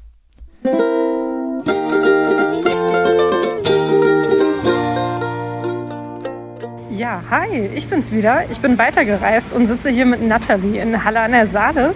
Also kann ich Sie direkt mal fragen, was sie denn vom Love Island Auftakt hält. Ja, hallo. Also mir hat Love Island sehr gut gefallen. Ich fand, Silvi Mais hat alles gegeben, um es ja so unangenehm wie möglich zu gestalten, die ganze Sache. Das finde ich ja schon mal gut. Kann so ruhig so weitermachen. Ja, ansonsten die Kandidaten Tinnen sind auch sehr vielversprechend. Ähm, und ich glaube, am peinlichsten wird Philipp sich verhalten. Da bin ich gespannt. Und wenn wir schon dabei sind, könnten wir Patricia und Dennis ja vielleicht mal erzählen, was wir zuletzt geschaut haben. Und ich würde sagen, du kannst gerne den Anfang machen. Ja, sehr gerne. Also ich habe die fünfte Staffel Real Housewives of Beverly Hills geguckt. Die ist jetzt auf Netflix und ja, es geht wie immer um reiche Leute Probleme und das gefällt mir immer sehr gut, weil es lenkt mich von meinen eigenen ab. Ja, und mich lenkt von meinem Problem gerade die letzte Staffel Brooklyn 99 ab, die vor zwei oder drei Wochen angelaufen ist. Und ähm, ja, ich habe mir natürlich den Battle Pass ge geholt und muss sagen, dass die Staffel ein wenig anders ist als vorher, also als die vorherigen, weil sehr viel Politisches behandelt wird. Also Black Lives Matter und so weiter und so fort. Ist vielleicht gewöhnungsbedürftig im ersten Moment, aber ja, schmälert die Qualität nicht. Wie ihr vielleicht hören könnt, sind wir hier am Bahnhof. Dementsprechend ja, sind einige Hintergrundgeräusche zu hören. Wir hoffen, das macht euch nichts aus, es macht euch nicht die Ohren kaputt. Ich gebe wieder zurück ins Studio. Liebe Grüße von Nathalie und mir. Tschüss! Ja, also dann würde ich mal sagen, danke an Selma und Nathalie, danke auch an Selma und mich, dass wir das auch nochmal gemacht haben. Es war ganz stark. Also schön, dass wir diese ersten Aufeinandertreffen leibhaftig nochmal hier auch im Podcast festgehalten haben für die Ewigkeit, würde ich sagen. So, jetzt kommen wir aber, also Love Island wird natürlich uns noch begleiten und werden wir auch bald nochmal genauer drauf eingehen, keine Angst, aber das war jetzt einfach in der Woche nicht möglich. So, dann würde ich sagen, bevor wir zum Spiel kommen, machen wir noch kurz den deutschen Fernsehpreis und handeln ihn mal kurz ab, würde ich sagen. Also wir müssen nicht auf alles eingehen natürlich und nicht auf alle Kategorien, aber es ist natürlich, der, der deutsche Fernsehpreis ist in diesem Jahr spannend, weil er, ich glaube, in so zwei Wochen ungefähr zum ersten Mal wieder im Fernsehen vergeben wird. Also der Fernsehpreis kehrt zurück ins Fernsehen. Das war ja eben in den vergangenen Jahren nicht so. Da wurde er mal äh, hinter verschlossenen Türen dann auch vergeben und so weiter. Und jetzt kehrt er wieder zurück. Wer glaubst du, wird die Gala moderieren, wenn du, wenn du eine Schätzung abgeben müsstest? Boah, das ist jetzt richtig schwer, weil ich jetzt nicht weiß, in, in wie seriös ich gehen soll. Für mich wäre es so, im deutschen Fernsehen, wer, wer immer irgendwas moderiert, ist Barbara Schöneberger. Das ja, wäre für mich jetzt der erste. Ist Tipp. auch, wenn ich richtig informiert bin, goldrichtig. Ist also wirklich? Ich glaube, ja, ja, ich glaube schon. Ich habe es okay. jetzt auch nicht mehr aufgeschrieben, aber wenn ich meine letzten Informationen richtig habe oder nicht, also wenn ich richtig drüber nachdenke, dann ist es, glaube ich, sie, die auf RTL meines Wissens mhm. diesen Preis in zwei Wochen vergeben wird. Jawohl. Okay, also wie gesagt, wir gehen nur hier kurz drüber und vor allem die Fiktion und Information können wir schnell überspringen. Vielleicht beste Dramaserie und Comedy-Serie können wir kurz mal die Nominierten zumindest nennen. Und zwar die TNT-Serie Para, Wir sind King. Das ist, glaube ich, von den vier Blocksmachern jetzt quasi die weibliche Version. Äh, ja, habe ich nicht gesehen. Unbroken habe ich auch nicht gesehen. Und Wir sind jetzt habe ich auch nicht gesehen. Aber zumindest weiß ich ungefähr, worum es in diesen Serien geht. Aber ja, das sind die Serien, die hier zur Wahl stehen. Beste Comedy-Serie, KBV, keine besonderen Vorkommnisse, das ist die TV Now-Serie. Das letzte Wort, das kenne ich zumindest, hat Natalie auch gesehen, ist die Netflix-Serie mit Anke Engelke und Lou von Loser ist die ZDF-Serie, die es bei den Comedy-Serien geschafft hat. Du hast auch keine davon gesehen, ne? Gehe ich richtig in Annahme? Gehst du richtig, ja. Sehr gut, ja. Also Schauspielerinnen und Schauspieler können wir auch überspringen und gehen weiter zur Information. Da finde ich, kann man ganz kurz darauf hinweisen, dass Markus Lanz nach Jahren, also ich glaube gar nicht, dass er jemals nominiert war, jetzt für das vergangene Jahr, finde ich zu Recht hier nominiert wurde. Beste Information neben Frontal und Panorama. Das ist, finde ich, schon erwähnenswert, weil eine Jahrzehnte, weiß gar nicht, zehn Jahre bestimmt mittlerweile bei Markus Lanz, ist jetzt nicht gewöhnlich, dass man dann nochmal so von der Kritik dann auch nochmal irgendwie ausgezeichnet oder zumindest genannt wird. Ja, das stimmt. kann man vielleicht nochmal nennen. Bestes Infotainment, da ja ist, finde ich, alles hier, oder was heißt finde ich, das ist hier in fester Joko und Klaas Hand. Mhm. Also Joko und Klaas 15 Minuten Männerwelten, die auch zuletzt den äh, Grimme-Preis erst gewonnen haben. Und Joko und Klaas Live Pflege, also die, die äh, sieben Stunden lange Dokumentation zum Thema Pflege, wurde hier auch nominiert, gemeinsam mit der dritten Nominierung RTL Spezial Angriff auf unsere Kinder und was wir dagegen machen können. Beste Dokumentation, Reportage, Schwarze Adler, das ist, glaube ich, das hast du bestimmt auch mal, oder zumindest davon gehört, ne? Das ist diese Fußballdokumentation über schwarze Fußballer im deutschen, im deutschen Fußball. Mhm, ja, hatte ich, äh, habe ich tatsächlich noch nicht gesehen, aber habe ich schon gehört, dass das Co-Produktion von Amazon und ZDF, ne? Und äh, ja, auch hier ausgezeichnet beziehungsweise nominiert erstmal. Außerdem die Rechtsradikal-Dokumentation von Pro7, wenig äh, überraschend. Äh, Wirecard-Dokumentation bei oder von Sky und ARD. Und den Rest habe ich alles nicht gesehen, leider. Rentiere auf dünnem Eis, Hallo Diktator, Orban, die EU und die Rechtsstaatlichkeit. Und ja, also habe ich nicht alles gesehen. Beste Doku-Serie Charité, da hat man viel davon gehört, ne? Auch Rohwetter, diese Netflix-Sache und Höllental, ähm, das waren auf jeden Fall Sachen, die ich auch schon mal gehört habe. Beste Moderation, Einzelleistung, Jochen Breyer für fünf Jahre, wir schaffen das, der Querdenker-Effekt, also der hat ja so ein paar Reportagen für das ZDF gemacht, Anja Reschke für Panorama und Isabel Schajani für die Moderation des Weltspiegel und ihre Live-Schalte aus dem Flüchtlingslager Moria bei Arne Will. Beste Kameraschnitt und so weiter können wir wieder überspringen. Beste Sportsendung sollten wir noch besprechen, wenn ich die schon hier habe. Und zwar haben wir das Sportstudio Live UEFA Euro 2020 äh, nominiert und UEFA Euro 2020 bei Magenta TV. Also die einzigen, die mit ihrer Übertragung nicht nominiert wurden, ist die ARD tatsächlich. Die sind hier. Bisschen, bisschen bitter, aber okay. Ja, leer ausgegangen. Ja. Magenta, ich weiß nicht, ich habe davon kein. Hast du eine Minute Magenta TV gesehen bei, äh, ja, äh, bei während hab, der EM? Ich musste feststellen, dass ich das habe in meinem Vertrag. Ich wusste gar nicht, dass ich das habe. Und irgendwie liefen nur so also Randsportartenspiele, sage ich schon mal fast. Also so, so Länder, die man sich jetzt nicht unbedingt anschaut, irgendwie auch am Nachmittag. Während der Gruppenspiele lief dann wohl exklusiv auf Magenta TV. Und dann wollten wir da eigentlich reingucken ins Spiel und haben gesagt, ja, ja ärgerlich, kann man ja gar nicht gucken. Und äh, nur bei Magenta TV haben wir durchgesäppt und festgestellt, dass das in meinem Telekom-Vertrag enthalten ist. Deswegen habe ich da auch ein bisschen gesehen. Ich glaube, da war Michael Ballack Experte, Fredi Bobic war da auch. Ja. Ähm, und ja. äh, Johannes B. Kerner war Moderator, ne? Ja, stimmt.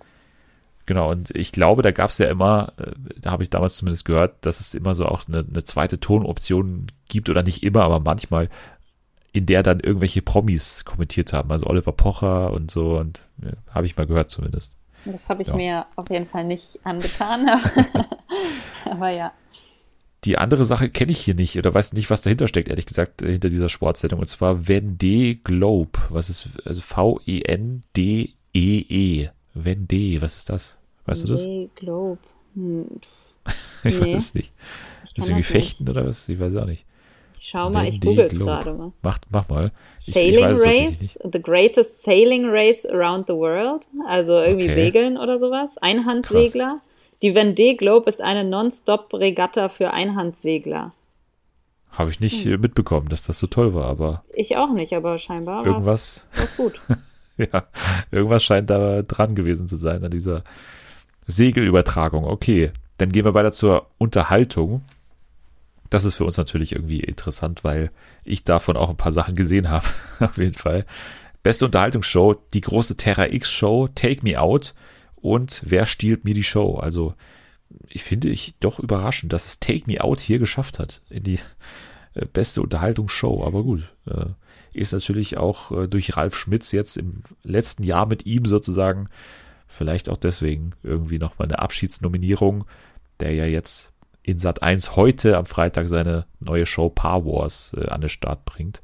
Und wer steht mir die Show ist mein Favorit hier, muss ich sagen. Obwohl die Terrain-Show natürlich auch immer toll ist, äh, wobei ich die halt nicht seh, schaue, aber äh, die ist bestimmt ganz, ganz, ganz toll gemacht. Die ist bestimmt ganz, ganz toll. Ich gucke das halt Ja, nicht, ja. aber Nee, aber das ist ja, ich meine, das, also, das ist natürlich super aufwendig gemacht und Ja. diese ganzen ZDF-Natursachen, die sind alle, also kann man nicht sagen, glaube ich. ja, das stimmt schon. Deswegen, ja.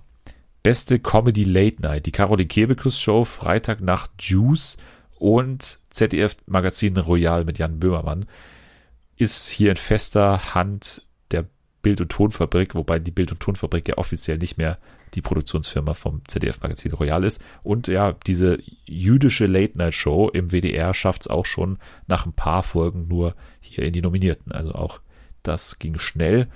Bestes Factual Entertainment. Altes Haus sucht Mitbewohner bei Vox. Showtime of My Life Stars gegen Krebs, auch bei Vox. Und unvergesslich unser Chor für Menschen mit Demenz. Die ersten beiden Sachen kenne ich. Den letzten Punkt hier kenne ich nicht. Aber ja, würde mal sagen, das ist schon seit Jahren eine Kategorie, in der Vox sehr stark ist. Deswegen rechne ich fast auch hier mit, mit Vox. Beste Unterhaltungsreality für uns natürlich irgendwie die fast schon spannendste Kategorie und zwar Five Senses for Love. Also tatsächlich diese mega beschissene äh, Love is Blind Nummer bei in, oder Insat 1. Da hast du davon gehört, ne, dass es das gibt. Mhm. Hast du gesehen? Nee, habe ich nicht gesehen. Aber Boah. äh, man, ist das, wo die, wo die heiraten dann auch? Ja, ja, genau, genau. Ja. Also genau wie bei Love is Blind quasi, Ja. bloß mit noch anderen Sinnen, also nicht nur das Nicht-Sehen, sondern sie durften sich auch dann so ablecken und ab, also so hören teilweise und abfühlen und sowas. Aber es ist, also das verstehe ich hinten und vorne nicht, dass das hier nominiert wurde hier, aber gut. First Dates Hotel ist noch nominiert, was jetzt, finde ich, auch durchaus überraschend ist, aber gut, ist, ja, okay. Und Princess Charming natürlich nominiert. Also das ist dann schon mein deutlicher Favorit hier in dieser Auflistung, muss ich sagen. Also ja, Princess Charming wird es wahrscheinlich auch machen. Also das würde mich sehr überraschen, wenn es das hier nicht gewinnen würde. Beste Moderation, Einzelleistung, Unterhaltung, Daniel Hartwig für Let's Dance, Andrea Kiewel für den ZDF Fernsehgarten nominiert und Ralf Schmitz für Take Me Out. Also auch hier die Kranten der Unterhaltung treffen aufeinander. Ich würde fast tippen auf Ralf Schmitz, weil das andere ist irgendwie schon seit zehn Jahren gefühlt genau gleich und Ralf Schmitz ist zumindest ja, hat irgendwas Besonderes noch in dieser Kategorie. Beste Regie und beste, ja, okay, machen wir mal beste Regie. Da haben wir nämlich Catch, die deutsche Meisterschaft empfangen, also diese Luke Mockridge Show. Auch ein bisschen diskutabel, dass das hier dabei ist. Dann haben wir Joko und Klaas gegen Pro7 und den ZDF Fernsehgarten bei der besten, besten Regie, okay. Bestes Drehbuch, Jan Böhmermann und äh, ja, ZDF Magazin Royal, Sebastian Puffpaff mit äh, noch nicht Schicht und Schlecki Silberstein und Co. für das Browser Ballett. Also auch ein Funkformat ist hier noch dabei. Und beste Ausstattung, da ist hoffentlich Mars Singer dabei. Nee, es ist Let's Dance dabei. Und Freitag nach Juice und das ZDF Magazin Royal. Okay, kann man auch machen. Na gut, das ist der Deutsche Fernsehpreis. Also ich würde mal sagen, ein paar rätselhafte Sachen ehrlich gesagt dabei, die ich nicht so ganz verstehe. Da ist der Grimme-Preis ein bisschen treffsicherer für mein Gefühl gewesen im vergangenen Jahr. Aber gut. Ja, mal schauen, was dann im kommenden Jahr den äh, Fernsehpreis gewinnen wird, zur Wahl stehen wird. Vermutlich auch Wetten das. Das würde ich noch ganz kurz erwähnen, weil DWDL mal nachgefragt hat bei dem ZDF. Denn Wetten, das sollte ja eigentlich 2020 zurückkehren mit einer einzelnen Show im November vergangenen Jahres. Dann wurde es abgesagt wegen Corona, weil man gesagt hat, wir können ein einmaliges Comeback von Wetten das nicht mit reduziertem Publikum und irgendwie ja, also Abstand und so weiter, es geht nicht, weil da muss Party sein, da müssen die ganzen Stars aus der ganzen Welt kommen, da muss Phil Collins kommen, da muss Madonna kommen und so weiter, wie vor 20 Jahren. Deswegen hat man das nicht gemacht und sagt aber jetzt, Stand jetzt ist auf jeden Fall im November Wetten das Time im ZDF. Also das ist aktuell noch geplant. Ist das was, wo man dich auch nochmal äh, dazu twittern sieht, dann, wenn es soweit ist? Wetten das Comeback? Hm, ich weiß es nicht. So aufgewärmte Sachen bin ich selten ein Fan von, muss ich sagen. Ich habe das früher ja immer geguckt, also so als Kind auch, bis dann tatsächlich Markus Lanz übernommen hat. da, da war ich dann raus. äh, beziehungsweise man hat es nur noch geguckt, aber es war ja dann doch auch schon mehr Unfall, als dass das noch das war, was man eigentlich gewohnt war. Mhm deswegen weiß ich nicht so recht, ob mich das abholen wird, aber ich würde jetzt nicht ausschließen, dass ich mal reinschauen würde, um mal zu gucken, wie es so ist, was sie sich einfallen lassen haben für so ein großes Comeback, weil ich glaube schon, dass sie das dann schon, wie, wie du schon gesagt hast, groß aufziehen wollen. Und dann will man ja auch schauen, ob es gelingt oder ob das eher so ein Reinfall wird das wird äh, also riesengroß werden. Und da kann ich auch jetzt schon mal prophezeien, das wird äh, Quoten natürlich in die Höhe treiben, das wird mega den Hype erzeugen, das wird auf Twitter abgehen wie Sau. Also deswegen würde ich dir sagen, schau mal rein. Also das ist, also das wird auf jeden Fall lustig werden, glaube ich, weil es wird nochmal alle Klassiker abfeuern sozusagen. Er hat schon angekündigt, Gottschalk, dass es da natürlich auch wieder eine Baggerwette geben wird. Es wird natürlich wieder irgendwelche Riesenstars geben, die dann in der Halbzeit weg müssen, weil sie zum Flieger müssen und so weiter. Also die ganzen Klassiker wird es da bestimmt geben. Und ja, ich glaube, da kann man nichts damit falsch machen. Und es wird danach natürlich, das kann man auch schon jetzt prophezeien, die Diskussion geben, warum macht man es denn nicht noch öfter? Weil die Quoten werden gut sein und dann wird ja. man sagen, oh, warum denn nicht nochmal? Und deswegen ja, kann ich mir gut vorstellen, dass es danach doch noch irgendwie in der Form weitergeht. Vielleicht so ein einmaliges Special pro Jahr, bis Gottschalk irgendwann nicht mehr gehen kann. Kann ich mir gut vorstellen. Kann ich mir gut vorstellen. Komplett auskosten nochmal. Lassen wir die anderen Themen mal ruhen und gehen lieber noch zu einem abschließenden Spiel. Und dieses Spiel heißt in dieser Woche das unnötig komplizierte Quiz. Und das besteht in dieser Woche aus drei Runden. Also es gibt drei einzelne Runden und diese Runden sind eben unnötig kompliziert. Also es, man könnte es auch einfacher machen, aber das ist halt das Spiel. Ne? Äh, beispielsweise wirst du jetzt in der ersten Runde eine Beschreibung für eine Sendung hören, aber diese Beschreibung wird von der Google-Stimme vorgelesen. Das ist sozusagen die unnötige Komplizierung Nummer eins. Und die zweite ist, dass sie einen Text vorliest, die Google-Stimme, der auf Schwäbisch geschrieben ist. So, und äh, ich weiß nicht, ob wie es um dein Schwäbisch steht. Sehr grade. schlecht. okay, dann wird es vielleicht ein bisschen schwierig. Aber wie gesagt, es ist eine normale Beschreibung in zwei, drei Sätzen von einer Sendung, die du auch kennst. Das äh, ist so versprochen. Aber es ist halt auf Schwäbisch. Und das ist die ja, Challenge jetzt für dich. Bist okay. du bereit? Yes. Okay, dann spiele ich das jetzt mal ab. Es ist immer spät abends, wenn a Haufer Männer über Bordschwätzer. OI Sache gibt's seit gefühlt 100 Jahren. Die Kerli schieße einen Ball gegen OI Wand und versuche Kleulöcher zu treffen. Okay, es war so ein ganz bisschen abgehackt nur, aber ich habe, glaube ich, das meiste verstanden. Ähm, okay, zumindest habe ich verstanden, dass, dass Bälle durch Löcher geschossen werden. okay. Wes weshalb mir das schon mal sehr gut geholfen hat, weil da müsste das ja das Sportstudio sein, das aktuelle. Das aktuelle Sportstudio ist deine Antwort und das ja. ist natürlich richtig. Also tatsächlich hast du den wichtigsten Teil dieser Beschreibung rausgehört. Sehr ja, immer gut. spät abends und Bälle durch Löcher. Da dachte ich ja. mir schon, ja, das äh, kommt hin. ja, sehr gut, genau. Also ich glaube, da hieß es noch irgendwie spät abends äh, reden Männer über Sport oder sowas. War da irgendwie noch drin. Und genau, den zweiten Satzteil hattest du ja eh perfekt gehört. Also ja. sehr gut. Punkt geht an dich. Also einer von drei ist schon mal in deinem Körbchen quasi. Schon mal keine Jetzt, komplette Blamage. Nee, keine komplette Blamage. Ich glaube auch, du holst mindestens noch einen Punkt. Aber vielleicht jetzt schon, also ich glaube tatsächlich, du holst ihn jetzt dieser Runde. Und zwar in der zweiten Runde geht's um ein Haiku. Ein Haiku ist ja eine japanische Dichtform. was ich jetzt, also ich habe so ein Gedicht geschrieben und ein Haiku ist quasi ein Gedicht, was aus drei Versen besteht und der erste Vers hat sieben Silben, der zweite Vers hat fünf Silben und der dritte Vers hat sieben Silben. Also das ist die feste Haiku-Form sozusagen. Und jetzt wirst du dieses Gedicht hören, dieses Haiku. Also es ist wirklich sehr kurz, ne? aber das ist äh, auch sehr ausdrucksstark. Und du musst dann mir sagen, welche Sendung dahinter steckt. Okay? Okay. Okay, ich lese vor.